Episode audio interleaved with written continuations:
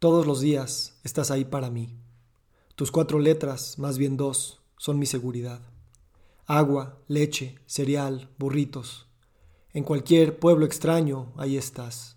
Y entonces ya no es un pueblo extraño. Quiere pagar con puntos, quiere una recarga. Tu predictibilidad reconforta. Estas preguntas obligadas vienen del inicio de los tiempos. Ya eres más grande que los arcos amarillos, que las cafeterías verdes y aromáticas. Tu informe anual alegra a los accionistas. Te sigues centrando en la disciplina financiera, la eficiencia en gastos y en la contención de costos. Ecualizas a los mexicanos que hacemos fila, el policía, la secretaria, el oficinista, la enfermera, el que atiende el mostrador del banco, el que pide limosna en la puerta y luego entra por otra coca. A mí que soy de la clase alta, blanca y educada, ya me duele ver el pan que no es pan, el chocolate que no es chocolate, el refresco que sí es refresco. Sigo yendo por condones y a recargar el tag, pero me mareo entre el glutamato monosódico, el amarillo 4, el metabilsulfito de sodio, el monoestearato de propilenglicol, el jarabe de maíz de alta fructuosa, la gasolina de todos los mexicanos.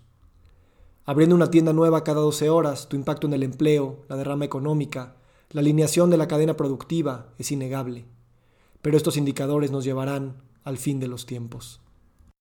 ¿Por qué no pones un huerto que todos le echemos agua, que cosechemos una hierba aromática, que probemos una lechuga fresca. ¿Por qué no les permites a tus vendedores ofrecer lo que hacen en sus pueblos, las camisas que tejen sus abuelas, las recetas que cocinan sus bisabuelas? ¿Por qué no tomas las botellas de PET y las llenas de agua potable, en vez de efectivo o puntos, que se paguen con una sonrisa? ¿Por qué no dejar de vender cigarros? Esos millones extra ya no apetecen a nadie. Imagínate usar a todos tus expertos, los de finanzas, marketing, merchandising, los de category management, business development, alianzas estratégicas. Imagínate esos MBA trabajando para idear ese futuro, como ideaste y materializaste este presente. Cambiaste la civilización una vez, ¿por qué no otra más?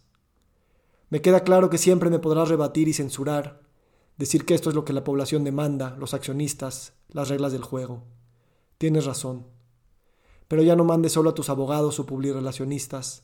Manda a tus hijos, los niños y niñas de México, que ahora creen que la conveniencia es encontrar exactamente lo mismo en todas las geografías y en todas las etapas de su vida.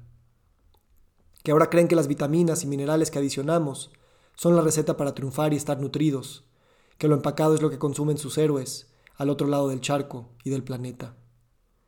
No apelo a la moral, la ética, el sano juicio, a la empatía. No eres tú el inmoral, el injusto, el loco, el despiadado. Así es nuestro sistema, esto es lo que hemos hecho de nosotros. Si no eres tú, será el 711 o el K, o todos los demás inteligentes que le agarraron al juego. A lo que sí apelo es a la valentía, aquello que no tiene garantía, que es un salto al vacío, un riesgo de suicidio. Valentía de aspirar a otros indicadores, de decir las cosas como son, de apropiarnos de nuestras contradicciones, de atrevernos a saber que los costos, no solo se miden en el descuento que le sacamos al proveedor con el pretexto de transferirlo al consumidor. Yo no lo sé. Yo ya no creo en el boicot ni en la culpabilización. Seguiré entrando por tus puertas como entro por mi casa. Solo creo que la poesía se puede hacer en los negocios, mucho mejor que con las palabras.